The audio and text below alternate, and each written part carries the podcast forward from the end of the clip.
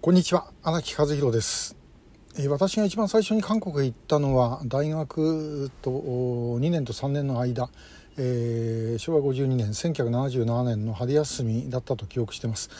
であの頃韓国はですねもうどこ行ってもスローガンあのミョルゴン・トンギル、えー、滅教ですね共産主義を滅ぼして、えー、統一をすると。ミョルゴン・トンギルっていうスローガンがもうあっちこっちにあの書かれておりました。えー、最初行った時はですねいやこれはすごい緊張してんだなというふうに思ったんですけれどもで、えー、あの当時はあの共産主義に反対するっていうのはもう基本でした。これはもう野党も与党も関係ないですね、えー、野党の方がよりそれが強いぐらい、えー、でした。であのー、まあパク・チョンヒ大統領もですね、えー、昔、あのー、軍隊の時代に今のあの朝鮮労働党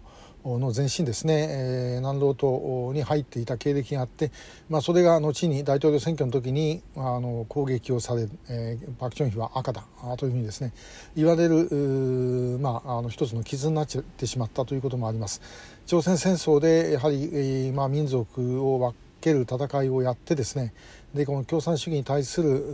まあ、非常に強い敵外心恨み恐怖感えこういうものを韓国の国民が共有していたのが、まあ、70年代から80年代の前半ぐらいまで、え、だったんじゃないかなというふうに思います。でその頃ですよその頃私お世話になっていたあのユン・ハソン先生という、えーと、当時韓国の稲大におられたかな、えー、の先生、えー、まあ、政治学の先生ですが、えー、からですね韓国には反響がないっていうふうに言われたことあるんですね。でびっくりしてそれどういう意味ですかっていうふうに聞いたらですねいやその韓国の反響っていうのは要は朝鮮戦争のあのね、記憶があるから、まあ、ともかくその共産主義がいいみたいなことをちょっとでも言ったら、えー、捕まえてぶん殴ってですねそれでおしまいだと。だからなんで悪いのかということについて、えー、ちゃんと説明をしていないということを言っておられました。でまあ確かに、まあ、当時の反響教育で韓国まあその小学生、えー、でもやってましたね。私より10歳ぐらい下までかな。ぐらいは反響教育って受けた世代です。でまあ、あのそれが当たり前ではあったんですけどもしかしそれは実は形骸化していたと。えー、ユン先生はもともと、あの、軍のですね、えー、政訓部隊政訓というのは政治のせいに訓練の訓って書くんですがチョンフン部隊って言って、えーまあ、要はあの軍人に対して精神教育をやるための部隊ので、えーまあ、あの講師ということをやっていた方なんですねだからまあそういうことなおのこと感じたんだろうと思います。で、えー、この状態がですね80年代の半ばぐらい、えー、からですねいわゆる民主化の動きによって変わってくるんですね。で、えーまあ、この頃大学に通ってた世代がいわゆるあの86世代と言われる、まあ、日本でいうと全共闘世代にあたる世代ですで前の世代が言っていたことはみんな嘘だったと。えー、というふうにですね、まあ、考える、まあ、その世代的な反発もあって、まあ、そういうふうに考えていた。でそこへ民主化ということで、えー、北朝鮮の情報も少しずつですね入るようになってきた。で、えー、かつてあの反響教育を受けた人たちみんなそうなんですけども,、えー、もう北朝鮮の人間というと真っ赤な顔してですね、えー、鬼みたいなで角生やしてるって思ってた、えー、子供の頃そういう子が結構多かったんですねでところが、えー、平壌の街中の写真とか出てくるとですねそんなの全然いない普通我々と同じだと。いうことになって、えー、じゃあ今まで自分たちの言ってたことはみんな嘘だったんだというふうになってきてしまったったわけですね。でこれが87年の大統領選挙の時の、まあ、いわゆる民主化闘争ということにつながってくるわけです。でもうだんだんだんだんにやっぱりそういうこう共産主義に対する警戒が失われていくんですね。でちょうどあの冷戦の終わり頃で韓国はもう東側の国とですねもう必死になって連携を取っていたと、まあ、これはあの北朝鮮を追い込むために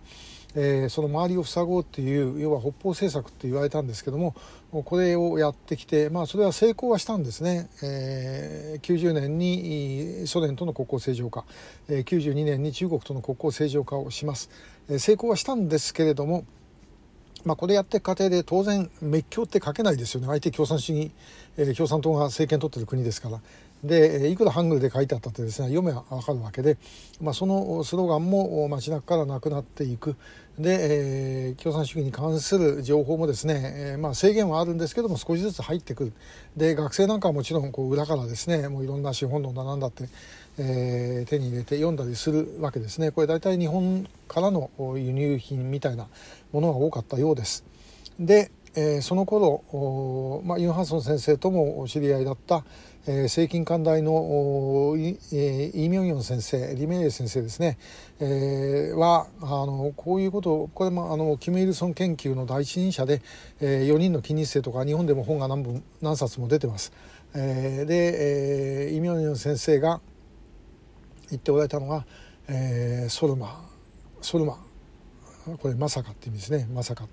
えー、まさかまさかっていうふうに言ってるうちにやられていくんだと、えー、これまで大丈夫だったからそんなにやられることはないだろうということだったんですけれどもそれが確かにですね、えー、どんどんどんどん、まあ、広がってえ、いったということです。え、この間であの世界日報にあの上田勇さん、え、編集員が書かれていた、えー、そのかあの韓国の左傾化の話ですねこれも本当に読んでみて本当に深刻だなということを非常に感じました。で、えー、まああのパク・クネ大統領を弾劾した時のですねあの検事総長はあのユン・ソンニョル現大統領で、え、これもまああの時証拠の捏造をやったんじゃないかというような話もあるぐらいでもうそういう意味で言うともう二重三重に複雑、えー、回帰な状況です。えー、まあこれ韓国もうこれはもう韓国の人があの戦って、えー、勝ってもらうしかないんですけどもまあ本当にあの我々も多山の意思として、えー、そういうふうにならないようにですね気をつけなきゃいけないと思います。日本の場合は今あのいわゆる LGBT だとか、まあ、いろんなそういうようなことをきっかけにしてですねあのこの社会を崩そうというふうにしている人たちが私にはいるように見えてなりません。これも環境問題でも何でもそうですけども、えー、そういう人たちが間違いなくいます。でその実はでも